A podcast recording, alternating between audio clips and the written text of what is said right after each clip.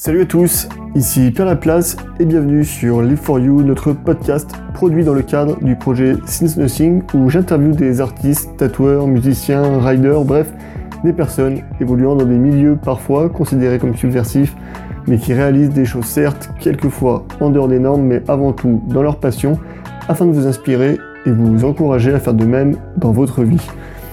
Je ne le précise pas souvent, mais Sis Nothing est la marque de vêtements que nous avons créée, Hugo et moi, en 2020, où nous prenons un lifestyle autour de notre slogan Live for You. Alors n'hésitez pas à checker tout cela sur www.sisnothing.com. Pour revenir à l'épisode du jour, nous avons eu Hugo et moi euh, le plaisir de recevoir aujourd'hui Alexandra Bey. Alexandra est auteure, photographe, elle anime également des conférences et des ateliers, notamment autour du tatouage. Et en plus de sa profession dans le social, Alexandra est également community manager et rédactrice au sein de Tatouage Magazine. Dans cet épisode, nous avons discuté avec Alexandra de la parentalité sous le prisme du tatouage. Elle nous partage par exemple les remarques qu'elle a pu entendre de la part de son anesthésiste et le rapport entre le tatouage et les femmes au sein de notre société. Vous pouvez suivre les aventures d'Alexandra sur Instagram et ses différents sites. Je vous mettrai bien évidemment tous les liens dans les notes du podcast à retrouver sur liveforyou.fr. Comme d'habitude, nous profitons de ce podcast pour également envoyer un peu de soutien à toutes les personnes en souffrance mentale ou qui se sentent écrasées par le poids des pressions et normes sociales. Si vous en ressentez le besoin, vous pouvez joindre Suicide Écoute via le 01 45 39 40 00, 7 jours sur 7 et 24 heures sur 24.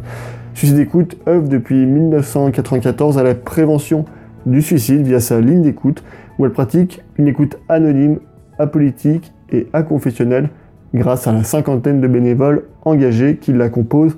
Un grand bravo à eux. Je vais m'arrêter là et laisser place à notre conversation avec Alexandra.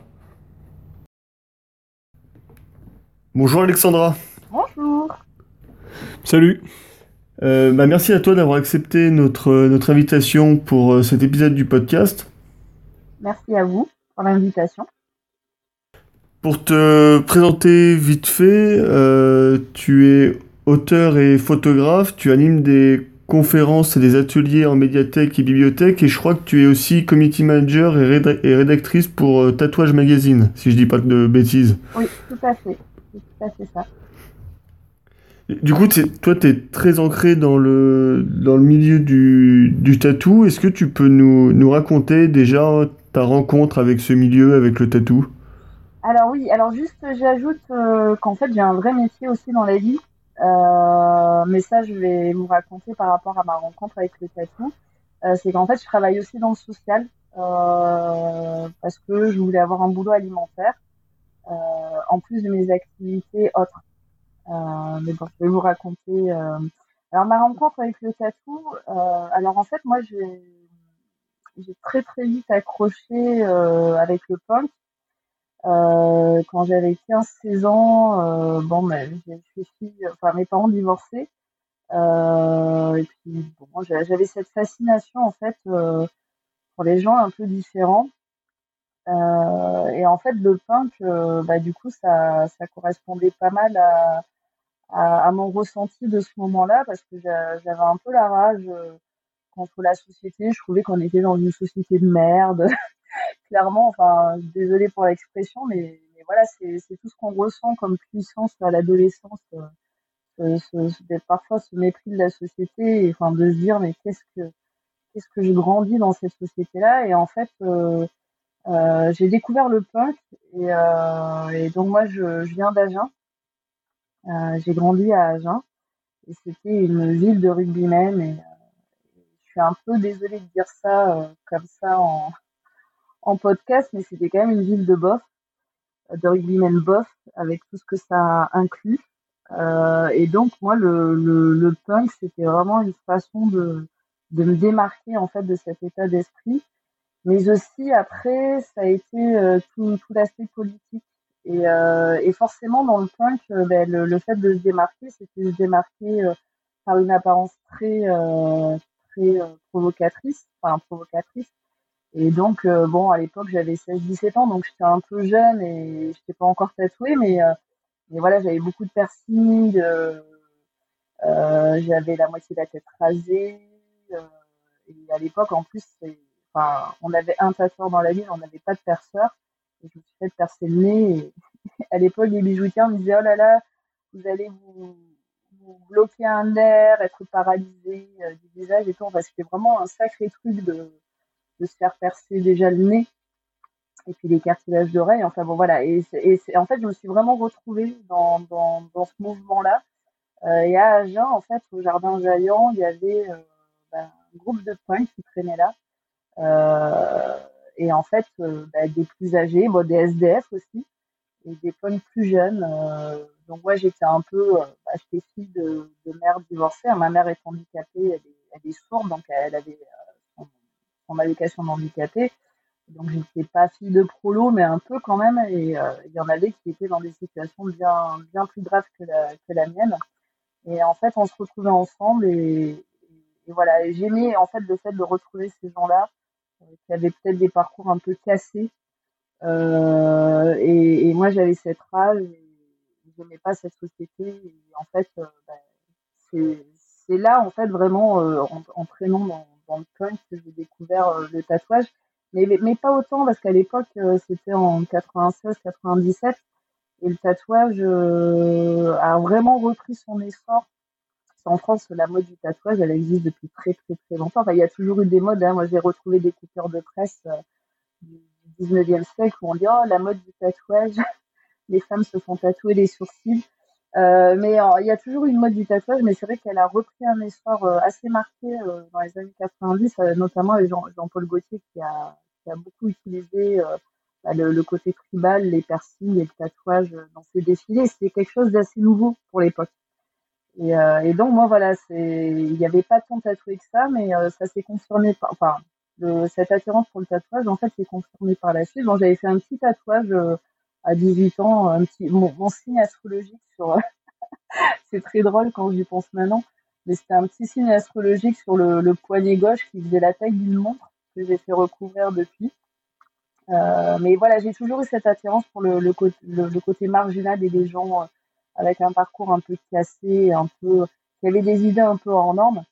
Euh, donc voilà, après, ben, moi j'ai été en LEP euh, parce que j'étais pas hyper. Euh, enfin, je pense que j'aurais pu bien travailler à l'école, mais voilà, c'était pas mon truc. j'ai fait de la couture. Et en fait, si tu veux, ma, vie elle est liée avec mon compagnon, puisque je l'ai rencontré dans, dans, ce fameux jardin euh, jaillant où j'ai eu un, un, gros coup de foudre pour lui. Donc, on s'est mis ensemble et, euh, à 18 ans, je suis partie sur Paris, euh, intégrer une école euh, de couture et puis euh, j'avais déjà un CAP de couture. Ouais, et donc du coup, bah, en fait, je suis, partie d'Agen et, donc j'ai vécu à Paris. En fait, je me suis installée à Paris en 99-2000. Euh, et à l'époque, quand j'étais à Agen, on traînait déjà un peu avec des gens qui écoutaient du hardcore. Moi, j'écoutais, euh, je commençais à m'intéresser parce que bon, quand j'écoutais du punk, j'étais très Ludwig et Berrurier Noir. Et puis en plus, nous, on avait les Wampas qui passaient tous les quatre matins à Marmande, qui était un peu le classique punk à Genet. Et ensuite, j'ai commencé un peu à m'intéresser au punk mélodique, tout ce qui était NoFX, Face to Face et tout ça. Et euh, mais on avait déjà des potes qui s'intéressaient à Refuse parce que Refuse avait sorti son album euh, de New Noise. Et j'avoue que j'ai commencé à écouter le hardcore avec un peu plus d'intérêt. Et, euh, en fait, je suis devenue assez fan de, de Psychophytol, comme Life et compagnie. Et quand je suis arrivée sur Paris, en fait, c'était euh, dans les années, bah, en 2000, hein, enfin 99-2000. Et, euh, donc, j'ai fait pas mal, pas mal, pas mal de concerts. Et là, par contre, il y avait un peu plus de gens tatoués. Bah, forcément, il y avait, il y avait des musiciens des groupes étrangers, il y avait des rodis, euh, il y avait une plus grosse scène punk aussi. Hein. Et, euh, et, donc, j'ai traîné dans des squats. Euh, et en fait, si tu veux, le, fait de traîner dans tous ces squats et tout ça, d'aller dans les concerts de punk, de hardcore, j'ai voulu créer mon propre petit fanzine. Et en fait, j'avais fait un petit fanzine qui s'appelait Babezine, en fait, où où, je, je, faisais des chroniques, des reports, euh, et j'ai fait de la photographie par rapport à ça. D'accord, ouais. Par rapport au, à tous les groupes de, enfin, tous les concerts que je voyais, j'avais envie, en fait, euh, euh, de, de, faire des, des, reports, des reports sur ça, sur les concerts que je voyais. Et, donc, je me suis intéressée à la photographie comme ça, en fait. Et, euh, et à l'époque, c'était chouette parce que, bah, il y avait déjà, il y avait quasi pas de photographes. Enfin, il y avait d'ailleurs pas de photographes. en tout cas, dans les concerts où j'allais, il y en avait pas. Euh, c'était souvent des scènes, euh, il n'y avait pas de scène en fait, hein, on était face à face. Euh, donc c'était vraiment chouette de prendre des photos. Il y, avait un, une proximité avec des musiciens et, puis cette énergie. Et, donc j'ai, commencé comme ça à faire de la photo de concert.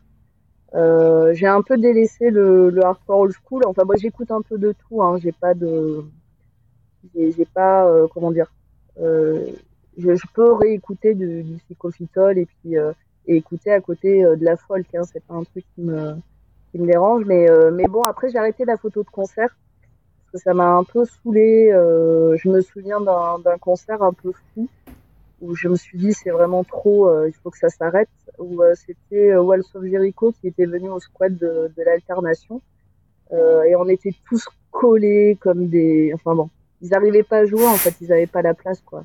Et tous les photographes était tous devant, il y avait des mecs qui filmaient, tout. enfin c'était vraiment, c'était pas possible quoi. Il y a un moment il faut que ça s'arrête parce que il faut aussi venir voir un concert pour profiter du concert et pas avoir 30 mecs devant qui prennent des photos.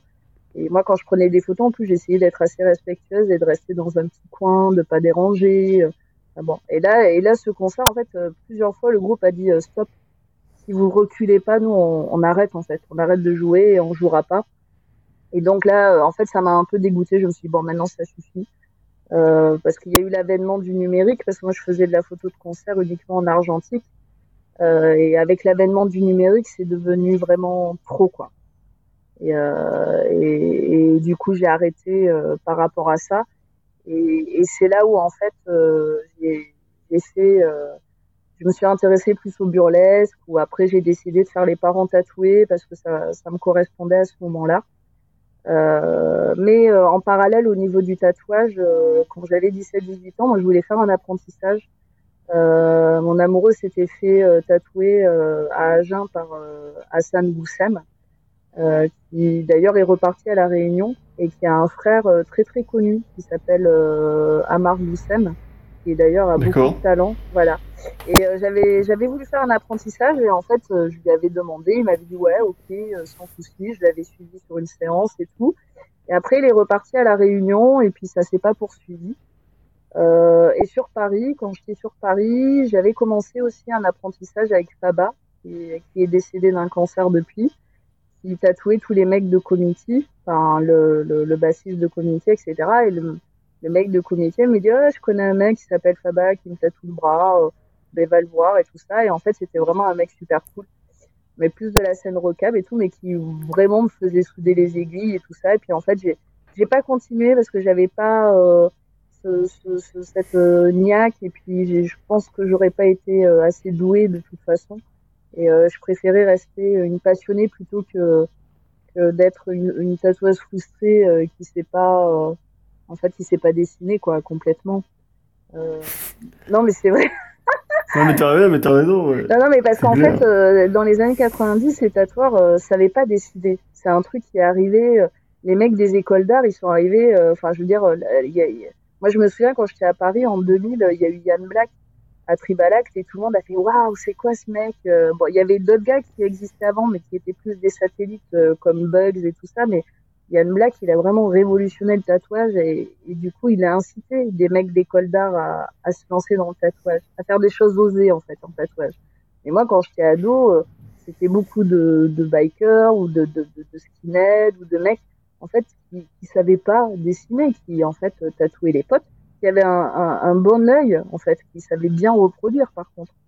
Euh, parce que tu peux, c'est comme un copiste, hein, un copiste, euh, il sait reproduire un, un Picasso, un Miro à la perfection, mais ça veut pas dire que pour autant il va savoir peindre, tu vois, quelque chose de, de qui tient la route.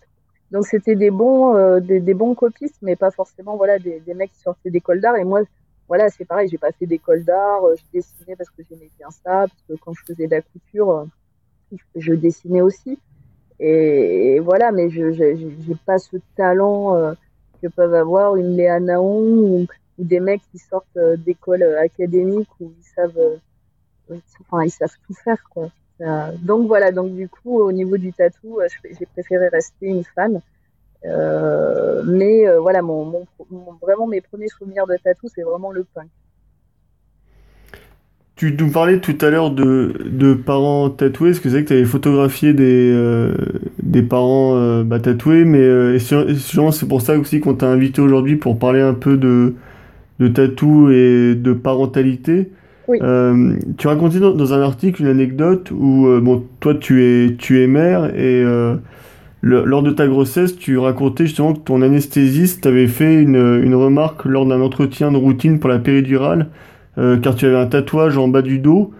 Euh, comment tu l'as pris cette, euh, cette remarque? Bah, En fait, je l'ai pris très violemment, mais parce que en, fait, quand on devient parent déjà, bon, il n'y a pas de mode d'emploi, on n'est pas préparé à ça, personne ne te dit comment ça fonctionne. Enfin, c'est vraiment une, transformation réelle d'un statut à un autre. C'est-à-dire, moi, j'étais Enfin, j'étais une ado, enfin une ado, une ado semi-adulte parce qu'à 20 ans, avec le recul maintenant, j'ai 42 ans, donc euh, pour moi, j'étais une ado encore à 20 ans. Et euh, j'étais une ado un peu, euh, j'étais punk, euh, voilà, j'aimais le hardcore, j'étais un peu marginal. Bon, en fait, le, si tu veux, quand, quand je, quand j'ai été enceinte, ça m'a renvoyé à une image je savais plus me situer en fait exactement. Je savais plus où j'étais, où était ma place. Euh, je savais que j'allais avoir un bébé, mais je n'avais pas vaguement idée de ce que ça impliquait quoi. Enfin, je voilà, je, comment C'est très abstrait en fait quand, quand tu deviens parent. Tu deviens parent au, fur et à mesure du temps quand tu as ton enfant, que tu l'élèves, que tu en fait tu grandis avec ton enfant finalement. Et donc euh, moi j'étais un peu fragile à ce moment-là parce que je, je j'avais ce gros ventre. les gens me regardaient un peu bizarrement des fois parce que forcément l'été euh, avec les tatous, euh, ça... et puis j'ai un visage assez jeune en plus. Donc euh, si tu veux, à 42 ans, on me dit que j'ai 30 ans. Bon alors imagine à 20 ans, enfin j'avais 28 ans quand j'ai eu ma fille. bon, je devais avoir l'air d'avoir 20 ans quoi. Euh, donc les gens des fois me, dévisageaient un peu et tout ça. Donc j'ai un peu dans dans un état un peu émotionnel, un peu fragile. Donc je m'attendais à ce que ça pose problème parce que je, m'étais déjà renseignée euh, sur le sujet en fait. Hein. Je savais que la péridurale pouvait poser problème. Mais ce qui a été violent, euh, c'est pas le c'est pas le fait. Euh, J'aurais pu entendre qu'elle me dise euh, bon non moi je suis désolée. Euh, vous avez un tatouage dans le bas du dos parce que c'est vrai que j'ai en fait j'ai un gros tatouage dans le bas du dos, un, cœur sacré avec un stage dans le bas du dos et qui prend quand même presque la enfin de, l'arrêt des fesses à la moitié du dos. J'aurais pu entendre euh, qu'elle me dise euh, non. Euh, voilà, moi je suis médecin, on n'a pas d'études fiables, j'ai peur que ça pose un souci, donc je ne vous le ferai pas. Mais en fait, c'est plus la manière dont elle a dit ouais, non mais il y en a marre de cette mode, mais qu'est-ce que c'est Mais franchement, si c'est moi, je vous fais pas de péridurale, quoi. Et je me suis dit, ouais, il y avait un jugement en fait. Ouais, voilà, c'était un jugement fait un jugement et je me suis dit alors attends j'ai 27 ans je me fais tatouer depuis l'âge de 17 ans enfin genre pour moi c'est ma culture quoi et même si mon père me disait qu'il verra dans deux trois générations euh, tu seras plus tatoué tu changeras d'avis ben non en fait euh, moi j'avais 27 ans pour moi le tatou c'était c'était ma culture quoi et, en fait je me suis sentie hyper agressée par rapport à ça quoi au, à l'aspect mode qu'est-ce que c'est que cette mode?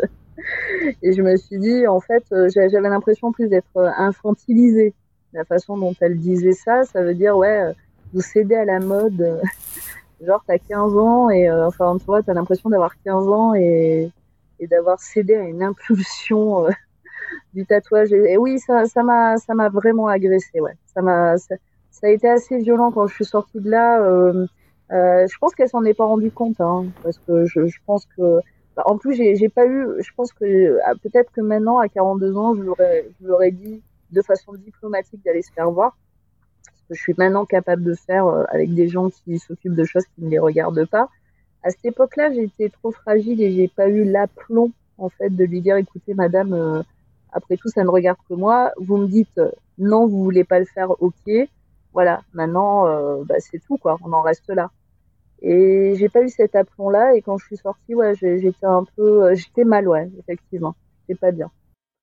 Euh, après, j'ai fait un article là-dessus justement euh, dans le dernier tatouage, enfin dans un des tatouages magazines parce qu'on a fait le point un peu sur la grossesse et, le tatouage. Et le docteur Krieger, euh, qui est dermatologue, a dit non mais il faut arrêter quoi.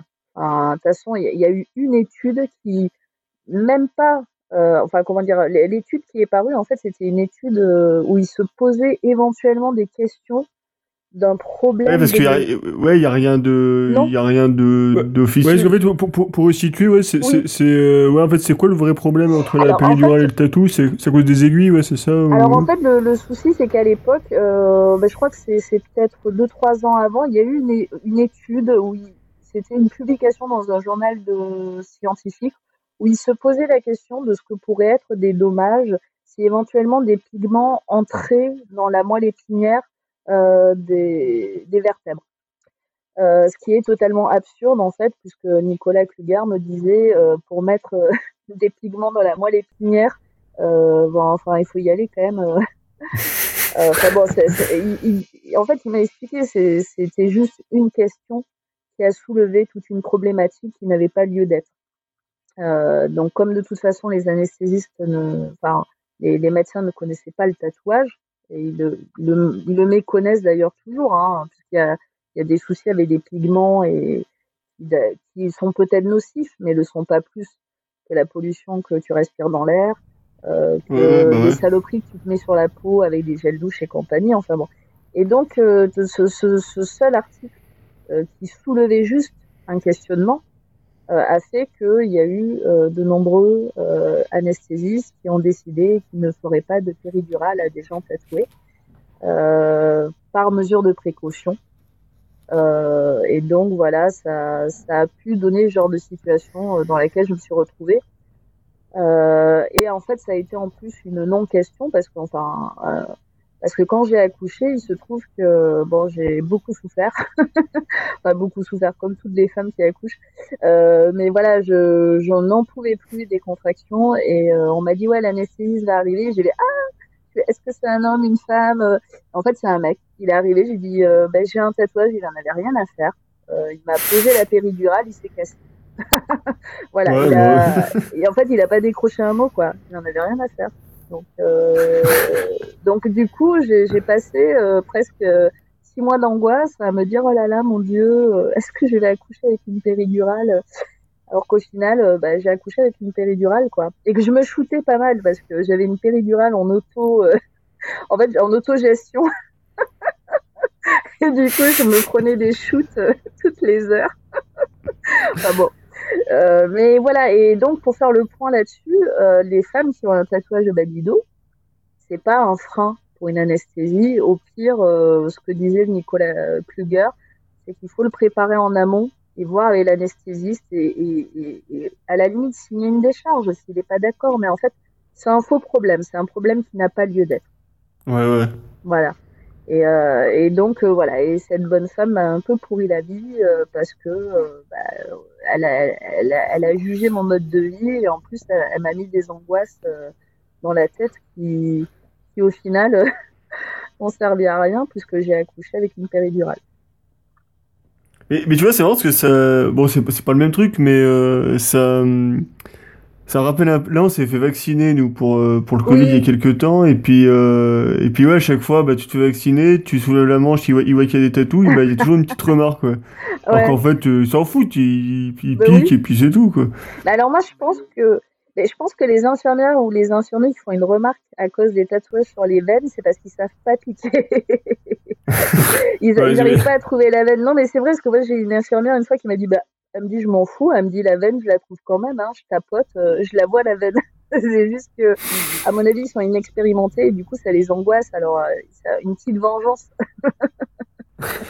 pour, pour, revenir à ta, à ta grossesse, est-ce que toi, tu as eu d'autres remarques euh, pendant ta grossesse à cause de tes tatous ou, ou même après, tu vois, par exemple, même de parents d'élèves quand tu emmènes ta, ta fille à l'école ou des choses comme ça?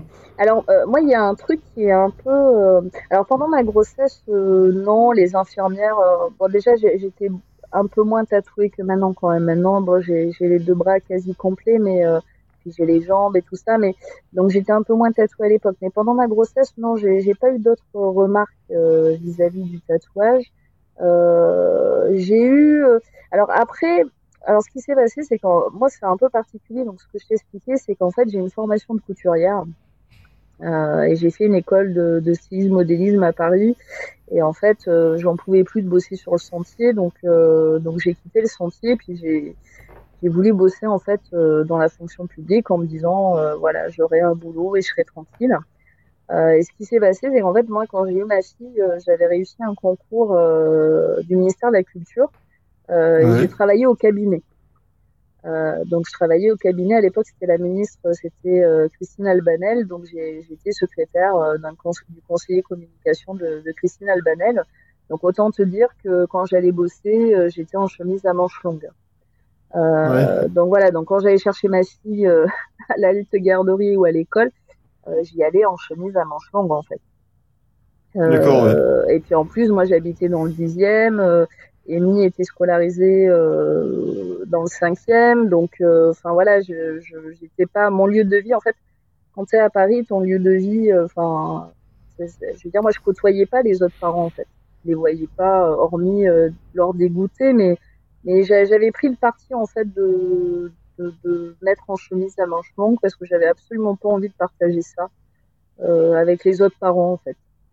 la fois où la fois où j'ai eu vraiment une réflexion, euh, c'est la fois où, quand je suis arrivée à Bordeaux, euh, bon, j'avais obtenu une mutation et, donc je travaillais à Bordeaux. Et puis euh, Amy, euh, donc ma fille c'est Amy.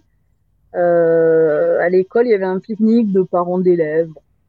Euh, et donc moi j'y suis allée parce que je, voilà, je suis un peu sociable et, et je, ça me dérangeait pas d'y aller. Et c'est un papa qui m'a dit, euh, je sais pas pourquoi il m'a sorti ça, de but en blanc, il m'a dit ouais, euh, il me dit mais de toute façon, il me dit moi euh, j'ai votre tatouage sous les yeux depuis une heure là, votre hate et franchement ça m'agresse, je comprends pas qu'on puisse faire tatouer ça et tout ça et en fait c'est parce que j'ai un, une hirondelle sur chaque bras avec un love hate et donc il, il le prenait pour lui en fait. Euh, donc, euh, bah écoute, en plus après oui, il me sort une assimilation au mec d'extrême droite et tout. J'étais ah ouais, ok, d'accord, merci. et en fait, ça, a été assez rigolo parce que c'est les mamans ont pris mon parti, elles m'ont dit non, mais tu te rends pas compte, c'est hyper violent ce que tu lui dis. Euh, tu la traites de, de presque de militante d'extrême droite parce qu'elle a des tatouages et tout. et, et en fait en fait, je, tu, tu sais pas quoi répondre à, ce genre de, à genre de, de, je sais pas, à genre de remarques, quoi. Enfin, qu'est-ce que tu veux faire Qu'est-ce que tu veux faire quand les gens se sentent agressés par tes tatouages Ouais, bah ouais, pas, ouais, je sais pas, pas grand chose, quoi. moi, je lui ai dit, écoute, je suis désolée que ça t'agresse. Après, je lui ai dit, le love-hate, c'est une référence assez habituelle dans le tatouage. Et puis, en aucun cas, euh, ça n'a à voir. C'est pas parce qu'il y a des mecs d'extrême droite ou parce qu'il y a une étude qui a dit qu'il y avait beaucoup beaucoup de mecs d'extrême droite qui avaient des tatouages, quoi. On est tous d'extrême droite, quoi. Et euh, bon, j'ai, en fait, j'ai, j'ai, en fait, on va dire que il y, a un moment où en fait tu t'en fous, quoi.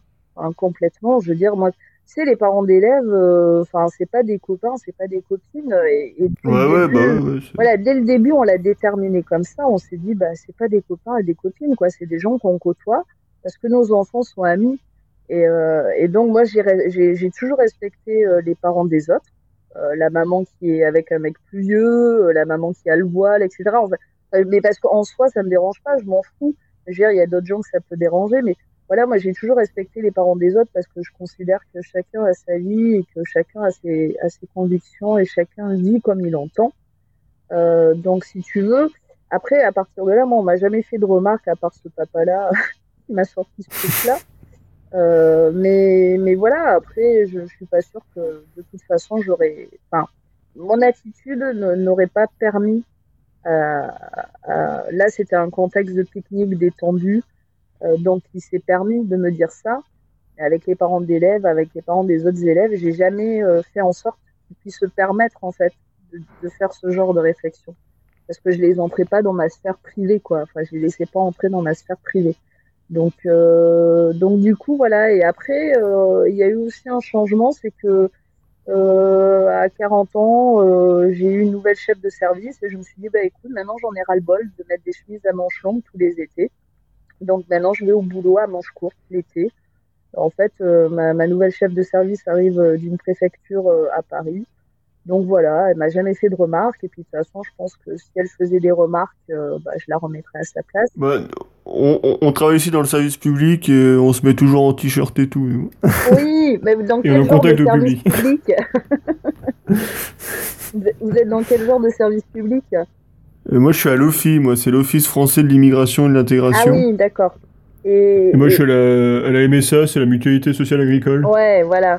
Après, moi, je suis, je suis au Crous, donc au Crous, c'est vrai que ça reste un, un service social. Donc, euh, mais toi, quand j'étais au bureau du cabinet à Paris ou au cabinet, je pense que j'aurais, j'aurais pas osé faire ça. Même ouais, si, c'est euh, peut-être un peu plus compliqué. Ben, on, euh, quand j'étais, parce que j'ai été au cabinet au ministère de la Culture et puis après j'étais au bureau du cabinet à, à l'Éduc et j'étais à Grenelle. Euh, j'ai bossé sous euh, Luc Châtel, Payon euh, et Hamon. J'ai assisté à l'investiture d'Hamon à l'Éduc. Euh, ben, je croisais des fois des conseillers ministres, parfois le ministre. Bon, je, je, je crois que je l'aurais pas fait, mais mais pas euh, parce que je les respecte hein, ou, ou autre, hein, enfin ou que je ne les respecte pas, mais juste parce que euh, je considérais que c'était de ma vie privée en fait. Donc euh, ça, ça m'aurait dérangé. En fait, c'était pas le contexte pour quoi. Maintenant, le crew, je m'en fous, donc. Donc euh, voilà, ils savent comment je suis, c'est tout. Et je fais bien mon boulot. Du, du, coup, je sais pas si la prochaine question s'applique à toi, mais euh, est-ce que tu as le sentiment ou non, du coup, que, euh, que les parents tatoués doivent faire encore plus d'efforts pour montrer qu'ils sont de bons parents ou pas forcément en fait? À l'époque où j'ai fait mon bouquin, ouais, je le pensais. Enfin, je, je le pensais vraiment parce que parce qu'à ce moment-là, je le pensais en fait. Enfin, je pensais qu'effectivement. Euh... Mais après, c'est toujours pareil euh, dans la société euh, parce que tu prends dans les années 90, avoir un, un début de, de, de, bras tatoués, c'était waouh. Ou tu vois, les mains, c'était les mains, c'était l'extrême limite. Maintenant, ouais. voilà, je veux dire, euh, en, quand moi j'ai eu ma fille, bon, il y avait déjà plus de bras tatoués et c'était, euh, voilà, c'était c'était moins tabou. Et puis en plus j'habitais à Paris. Donc à Paris euh, bon c'était un peu plus commun même si euh, bon t'en vois pas tant que ça encore. Mais euh, mais bon on va dire que les, les, gens se sont tellement habitués à, à, à ce que les gens soient de plus en plus tatoués qu'on va dire que c'est plus tu vois le visage ou tu vois où tu prends Freaky Woody avec ses yeux tatoués. C'est plus ça en fait qui va qui va qui va être dérangeant pour les gens euh, presque, tu vois, c'est genre, t'as les bras tatoués, oui, t'es une artiste, euh, bah. non, je bosse à la fonction publique, je suis pas une artiste, mais, mais bon, les gens vont penser que soit t'es artiste, soit t'es tatoueur, et, euh, et bon, des fois, ça, ça attire même, tu vois, ils, ils te demandent si, ils te disent, ouais, j'ai envie de faire un, un, tatouage dans pas longtemps, ceci ou cela, Bon, euh, c'est moins, c'est plus admis en fait euh, que dans les années 90. Ou... Mais c'est vrai qu'à l'époque où j'ai eu ma fille et puis après quand j'ai fait mon bouquin, oui, j'étais persuadée que. Mais en fait, quand j'ai fait mon bouquin, c'était parce que euh, à l'époque, bon, je travaillais pas pour Tatouage Magazine, mais il y avait Inked et puis il y avait d'autres magazines. Et, en fait, moi, ce qui, je connaissais un tatoueur qui avait fait une pub Levis, euh, voilà. Et je trouvais que les pubs, il y avait la, il y avait eu la pub Levis euh, avec ce tatoueur. Après, il y avait eu la, la, la, pub Le temps des cerises. C'était toujours des gens jeunes, beaux, euh, euh, euh, ultra tatoués. Enfin, il y avait un côté esthétique ouais. trop poussé qui me dérangeait. Et je me suis dit, ben non, mais il y a des gens aussi qui sont pas beaux, qui, ont, qui sont mariés depuis 20 ans, qui ont des enfants et qui sont tatoués, qui sont beaucoup tatoués. Et c'est ça la culture du tatouage, en fait. C'est pas une gamine euh, de 20 ans qui a les deux, deux, manches, deux bras tatoués euh, depuis un an euh, et qui fait la pub du temps des cerises, quoi. Et c'est pour ça, moi, j'ai fait ce bouquin-là. Non, mais c'est très méchant ce que. Enfin, c'est vrai, paraître, non, mais ouais, ça peut paraître très méchant ce que je dis, mais en fait, euh, les, les, les, gens qui sont tatoués depuis longtemps comprendront ça, en fait, parce qu'ils pensent euh, tous un peu pareil. Et, et, et en fait, moi, quand, quand j'ai commencé à me faire tatouer, tu vois, j'ai 42 ans, je me suis fait tatouer à 17 ans. C'était vraiment des paliers progressifs. On se faisait tatouer euh, des parties invisibles, le haut des bras, euh, les, les demi-bras quand on savait que voilà. Mais je veux dire, les mains, c'était euh, vraiment presque réservé aux tatoueurs, quoi. C'était ou alors tu savais que tu avais un boulot. Euh, ça se faisait progressivement. Et moi, franchement, je suis pas tant tatouée que ça, alors que je me fais tatouer depuis l'âge de 17 ans, mais c'était très euh, très progressif, très ritualisé, très très. Enfin, c'est l'impression, en tout cas, moi, que j'en ai retiré de cette époque-là, c'est que c'était plus réfléchi et plus ritualisé. Ouais, parce que, ouais, mais c'est vrai qu'aujourd'hui, des fois, on traîne dans des salons de tatou, euh, il y a des gens qui arrivent, ils ont rien, et puis ils demandent direct les mains, quoi. Ouais, voilà, et, ça, c'est un truc, moi, qui, qui en fait, euh, et c'est pas, c'est pas une critique euh, méchante, mais quand je vois quelqu'un qui a les mains tatouées et pas le reste du corps, j'ai l'impression de voir quelque chose à l'envers, en fait. Ça me, visuellement, ça me dérange. Mais, ah mais ouais, ça, ça, fait bizarre. Ouais. Ça fait bizarre, mais, mais il y, a quand même encore un peu les, euh, enfin nous les, notamment les gens qu'on fréquente, qui quand même qui entre, enfin qui voilà, qui font quand même attention encore à ça et qui. Euh, c'est vrai. Et voilà, et puis enfin voilà, que, quelqu'un qui arrive direct avec les mains, enfin qui veut les mains ou, ou, le cou et qui a rien, euh, généralement c'est c'est refusé direct. Alors après, bah, il y en a qui le font parce que. Bah parce que pourquoi, enfin. Ouais, il y a une histoire de thunes aussi. Hein. Il y en a qui ont pas. Oui, ouais, voilà, c'est ça. Ouais, mais, euh... mais, mais, mais, heureusement, voilà, il y en a encore qui. Mais effectivement, enfin, c'est ouais cet esprit où il y a effectivement il y a, y a un ordre pour commencer les choses. Euh... Oui. Euh, ouais, ouais, je, je, je, suis assez d'accord aussi avec ça. Ouais. Moi, j'ai vraiment ce souvenir là, quoi, et c'est vrai que euh, et, maintenant, on se pose plus tellement la question. Alors après, je veux dire, tant mieux pour les jeunes de maintenant. Enfin, euh, s'ils peuvent se faire. Euh, je veux dire, moi, à l'époque, je faisais des petits tatous parce que déjà, j'avais pas de moyens et que euh, je savais pas trop. Voilà. Enfin, je faisais attention et tout ça. Après, si, les gamins, en 4-5 mois, ils peuvent se faire des manchettes complètes, c'est des manchettes qui tuent. par un mec qui a le niveau de Gakin, enfin, je veux dire, ouais, moi j'aurais aimé avoir un corps entier tatoué par Gakin euh, et, je l'aurais fait quoi. Enfin, quelque part euh, pour eux c'est peut-être euh, plus, enfin, s'ils peuvent se le permettre tant mieux. Mais c'est vrai qu'après ce que je vois à l'heure actuelle, c'est beaucoup de gamins. en plus, bon, après moi, j'aime beaucoup à l'ignorant style et tout ça. Enfin, j'aime l'esprit de ce mouvement-là, mais c'est vrai qu'après, du coup, ça a changé beaucoup de choses dans la donne du tatouage, en fait. Je, trouve que moi, il y a limite même une. Euh, quand tu commences à te faire tatouer, euh, il y a limite des fois entre certaines personnes une course à celui qui sera le plus tatoué le plus vite. Quoi. Oui, euh, bah, oui, ça, dépend des, des, motivations en fait hein, de chacun. C'est vrai qu'il y en a. Bah, c'est là où le livre de d'Élise Muller est assez intéressant, une anthropologie du tatouage contemporain, parce qu'en fait, elle dépeint différents parcours de porteurs d'encre. Euh, je suis pas, je suis pas d'accord avec tout parce que pour moi, je trouve que il y a autant de, de démarches de tatouer que, que, de tatouer en fait. On a chacun, il peut y avoir un, un, aspect psychologique qui se mêle à un aspect esthétique, etc. Mais ce que dit Elise, c'est que des fois, il y a des gens qui ont une motivation une, purement esthétique. Et quand c'est mm. purement esthétique, effectivement, euh, ils peuvent, euh, il peut y avoir cette course euh, du tatouage. Mais là, c'est dommage en fait parce qu'on ne sait pas, parce que bon moi, je préfère avoir pris mon temps et à 42 ans être contente des pièces que j'ai et de me dire euh, euh, il me reste encore de la place et, euh, voilà et il y a encore tellement d'artistes par lesquels j'aimerais me faire ancrer ou que chaque pièce représente un, un pur moment et, et, et, des souvenirs incroyables que, que de faire vite vite vite des pièces vite fait bien fait parce que j'ai envie d'avoir tous les bras tatoués quoi. On a, on a un peu cette vision-là aussi des choses. Après, l'ignorant style, je trouve, c'est un, un, pour moi, je, je, considère que c'est un peu comme le punk, en fait, dans, dans le tatouage. C'est des gamins qui se sont réappropriés un, un art, euh, mais dans un mode très urbain et, euh, et, qui, en fait, ne respectent ni les codes, euh, ni la, la démarche. Et, et, et, quelque part, ça, ça a apporté une vague un peu créative aussi, parce que il n'y a, a, pas que du mauvais dans l'ignorant style. Euh, je trouve qu'il y a, moi, il y a des, des, artistes très bons qui sont sortis de l'ignorant style euh, et qui ancrent des, des, trucs. Je pense à, Mister euh, Eggy ou Aggy, enfin, qui, fait des délires complètement incroyables et, et, ça, ça, a décomplexé, enfin, ça a décomplexé aussi certains tatoueurs qui osaient pas se lancer. Il y en, il y en a qui sont très bons, enfin, qui vont en ressortir très bons. Après, il y a des trucs qui sont vraiment pourris, quoi. Euh, L'article d'Arte avec le transpalette qui tatoue. Euh, euh, moi, je suis désolée, je suis totalement hermétique à, à ce genre de démarche, mais voilà, c'est élever le tatouage au rang d'art contemporain, peut-être. mais bon.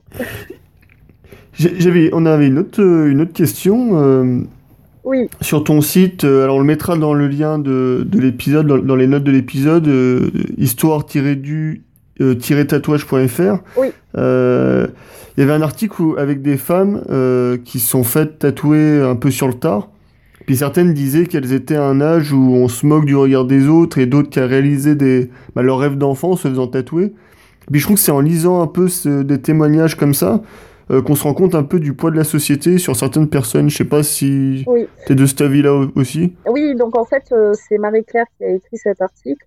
Et, euh, et, en France, voilà, on a, c'est pas comme les États-Unis ou l'Angleterre où il y a, y a vraiment un, un, passé historique important dans le tatouage. On en a un aussi en France, mais en France, il est lié vraiment à la marginalité et vraiment à mmh. l'anticonformisme, aux bagnards, à la pute, aux apaches, il y a, y a, cette aura euh, de, de, de, de, délinquance en fait qui est liée au tatouage et, et, et non le tatouage il a il a pas eu la cote comme il avait la cote euh, aux États-Unis en Angleterre euh, je veux dire tu as des coupures de presse euh, au début du, XXe siècle qui parlent de Donald Sutherland en Angleterre bon de Hildebrandt aux États-Unis de, de Orishio à, en Chine et euh, au Japon, pardon. Et en fait, euh, il, en France, il, il, parle juste de la Cassagne et, et, de son étude sur les criminels, quoi.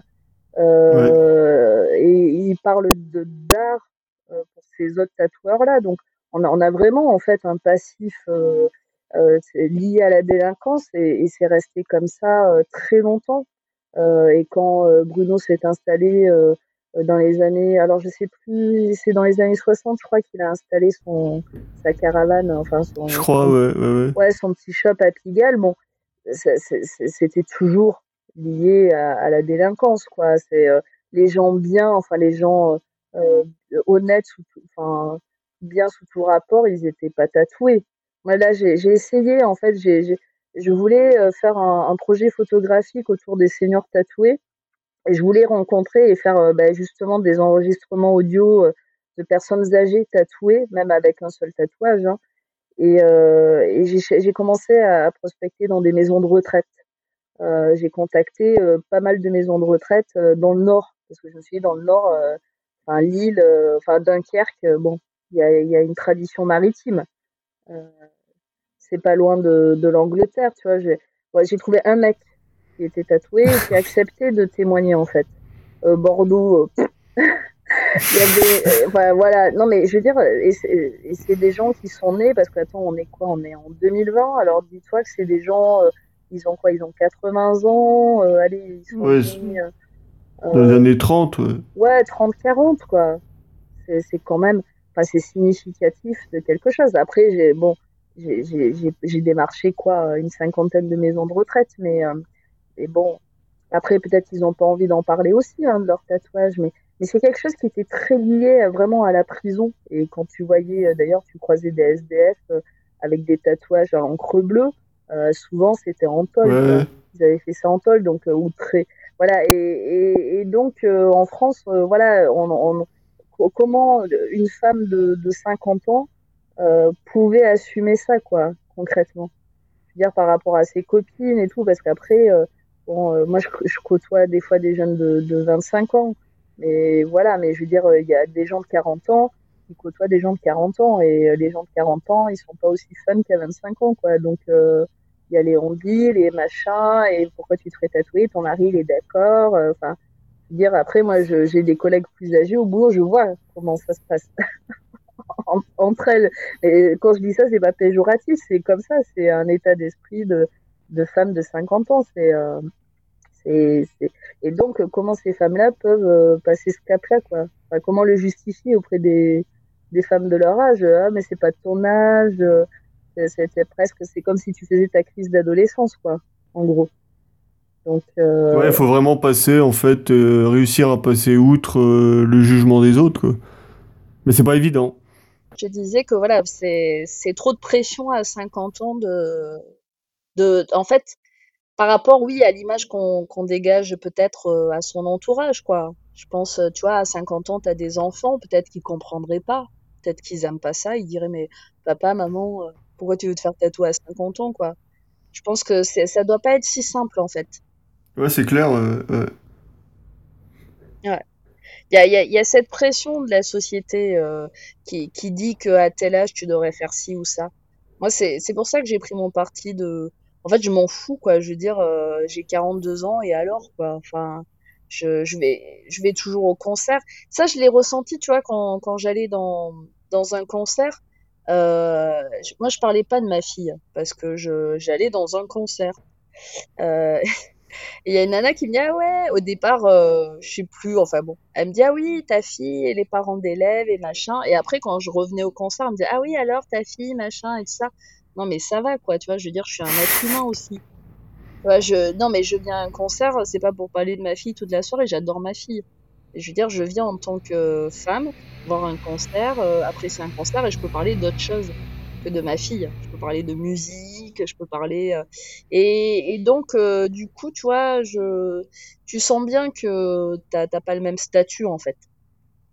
Donc, euh, et c'est pas. mais tu vois, il y avait un gars, il a fait ouais, cette nana, mais pas en parlant de moi, hein, mais elle traîne avec des gamins et tout, alors qu'elle est genre, elle est maman et tout ça. Enfin, voilà, en fait, tu sens que les gens, ils ont une attente différente d'une mère de famille, et je sais pas. Ils s'en rendent pas compte hein, quand ils disent ce genre de choses, mais, mais voilà, tu sens bien que la société, elle attend de toi que tu fasses certaines choses à un certain âge et pas d'autres, quoi. Donc, euh, mais ça, ça se libère un peu quand même. Les, déjà, les personnes, enfin, les personnes plus âgées euh, commencent à, un peu changer leur image, tu le sens. Euh, elles, elles, montrent qu'elles sont plus dynamiques, euh, que c'est pas des vieux croulants, euh, qu'elles sont capables de faire des choses, de voyager, euh, de... mais tu, en fait, tu le sens vraiment, ouais, que l'image change. Mais ça, c'est parce qu'aussi, il y a le fait qu'on vieillit de plus en plus tard, enfin, on meurt de plus en plus vieux, et, et du coup, les gens, euh, tu vois, je veux dire, moi, à 40 ans, je me sens encore comme une adolescente, quoi. Même si, euh, forcément, je, par rapport à un ado de 20 ans, j'ai un peu plus de jugeote, mais enfin, je suis un peu plus euh, posée, mais, mais du coup, enfin, je, trouve que les, qu'on est dans une génération où les, repères sont un peu moins marqués, mais il y a quand même encore des fois euh, un jugement euh, sur ce que peuvent ce que tu peux faire à un certain âge ou si tes parents euh, moi des fois on me dit oh là là mais ton mari il sait que tu sors et que tu fais ci que tu fais ça. Non mais enfin ça va quoi je veux dire on est ensemble mais c'est pas Enfin, c'est un mec assez intelligent pour me laisser partir faire une conférence à tel endroit et, sans que j'ai besoin de demander sa permission. Quoi. On est des êtres humains. et tu le sens. Non, mais c'est vrai, tu le sens. C'est assez rigolo quoi, de voir des fois euh, la, la, réaction des gens ou comment ils. ils je sais pas, les réflexions qui sortent. Mais bon. Voilà. Pour, euh, pour finir, qu'est-ce qui te rend le plus fier dans ton parcours de femme ou de mère tatouée? Euh, ben, J'ai beaucoup réfléchi à ça en fait et en fait, non. Euh, vraiment, ce qui me rend vraiment le plus fier, c'est ma fille. Voilà. Ma fille Amy, c'est une ado. elle, a, elle, a, elle, va avoir 15 ans au mois d'octobre. Elle est hyper brillante à l'école. Mais vraiment, quoi. C'est, elle a eu son. Après, c'était, il y avait le Covid, mais elle a eu son brevet avec mention très bien. Elle est hyper brillante, elle est intelligente, elle, est, elle a l'air très ouverte d'esprit. Euh, voilà, c'est. En fait, ça me rend fière. Enfin, ma fille me rend fière, quoi. Je suis. Euh, c'est. Je veux dire, c'est. Tu vois, je considère pas que j'ai réussi ma vie euh, dans, dans, dans mon métier parce qu'en fait, je m'en fous. C'était pas mon objectif. J'avais. Enfin, tout ce que je veux, c'est avoir de la thune, des sous pour manger et, vivre correctement décemment. Après, euh, le, tatouage, j'adore le tatouage. C'est c'est au-delà d'une simple passion. C'est je, je, vis euh, pour le tatouage et, et mais voilà. Mais ma fille, c'est vraiment, euh, enfin, je veux dire, c'est un, un travail énorme de, de, de s'occuper d'un enfant. En fait, c'est une énorme responsabilité et heureusement, on s'en rend pas compte. Euh, et je peux, je respecte tout à fait d'ailleurs les femmes qui décident de ne pas avoir d'enfants. C'est, euh, mais c'est un travail énorme, quoi. C'est parce qu'en plus, non seulement psychologiquement, ça te renvoie à tes propres défaillances, à tes propres euh, névroses, à tes propres peurs, à tes propres et t'aimerais. En fait, ton rôle quand il naît, c'est de le protéger de tout. Mais tu te rends compte qu'en grandissant, tu pourras pas le protéger de tout. Donc en fait, ton rôle, c'est de, de, lui donner les meilleures armes euh, pour affronter euh, la vie qui est pas toujours euh, cool. et ça, et ça c'est, en fait, ça c'est, en fait, c'est, une énorme responsabilité en fait. Quand as un enfant, tu te rends compte, voilà, que, que bah, bébé, t'as tout fait pour qu'il il soit toujours nourri quand il faut lui changer sa couche tout le temps, qu'il soit bien. Enfin, et quand il grandit, tu lui apprends à lire, à écrire. Euh, ah, bon, il apprend à l'école, mais à la maison, il faut l'aider. Euh, tu l'aides à faire ses devoirs, etc. Enfin, c'est euh, et, et, en fait, tu te rends compte que tu as envie que ton enfant réussisse, quoi, bêtement comme comme tous les autres parents, mais après, réussir, c'est être heureux dans la vie, en fait, au final. Plus que d'avoir un super métier ou d'être président de la République. Mais, mais voilà, tu as envie qu'il soit heureux dans la vie et parce que tu sais que toi, t'as pas toujours été heureux dans ta vie et que à l'adolescence, c'est pas facile, euh, que tu vis pas toujours très bien euh, la société, la vie, etc. Et, du coup, bah, parce que voilà, c'est, tu sais qu'il va vivre ça et, et ce que tu peux faire de mieux, c'est l'aider, l'accompagner, mais c'est pas toujours évident parce qu'en plus, les ados, quand ils grandissent, ils ont leur propre caractère, leur propre. Je veux dire, moi, ma, ma fille, maintenant, je peux plus la traiter comme quand elle avait 6-7 ans, quoi. Il faut que je prenne en compte le fait qu'elle réfléchisse, qu'elle a du répondant, que des fois, elle me sort des réflexions je me dis ah ouais. Enfin bon mais euh, mais bon c'est oui je suis vraiment fière de ma fille quoi. Je suis vraiment fière d'elle euh, c'est euh, ce que c'est la plus belle chose euh, enfin qui qui me soit arrivée dans ma vie et voilà et en même temps euh, vu la société actuelle vu le monde vu tout ce qui se passe bon voilà c'est c'est dur de se dire que tu mets un enfant au monde, que tu le balances là-dedans. Et, euh, mais bon, ça, on n'y on y, on, réfléchit pas forcément euh, à fond quand euh, on attend un enfant. C'est pour ça que je respecte tout à fait les gens qui ne veulent pas d'enfant et qui se réalisent autrement que à travers un enfant. Même si voilà, j'adore ma fille. eh ben merci Alexandra. Oui. Et voilà, c'est tout pour cet épisode, en espérant qu'il vous a plu. Concernant les notes de ce podcast, rendez-vous comme d'habitude sur liveforyou.fr, rubrique blog, où vous trouverez des liens pour découvrir le travail d'Alexandra. Pour me contacter afin de vous proposer comme invité ou de nous proposer un invité ou tout simplement nous faire un retour, vous avez la possibilité de réaliser tout cela via la page contact du site liveforyou.fr ou via l'adresse mail que tu trouveras dans les notes de l'épisode. Afin de suivre notre actualité quotidienne, c'est direction le compte Instagram de Since Nothing en tapant since.nothing dans la barre de recherche d'Instagram. Nous vous le demandons à chaque fois, mais c'est très important pour aider au référencement du podcast. Vous pouvez laisser une note 5 étoiles, en particulier sur Apple Podcast, sur iTunes, qui sont les grandes plateformes dans le game du podcast. Si vous ne souhaitez pas vous embêter avec tout cela, vous pouvez également partager tout simplement cet épisode sur vos réseaux sociaux. Cela nous aide énormément. Un grand merci d'avance et pour nous avoir écoutés. À bientôt.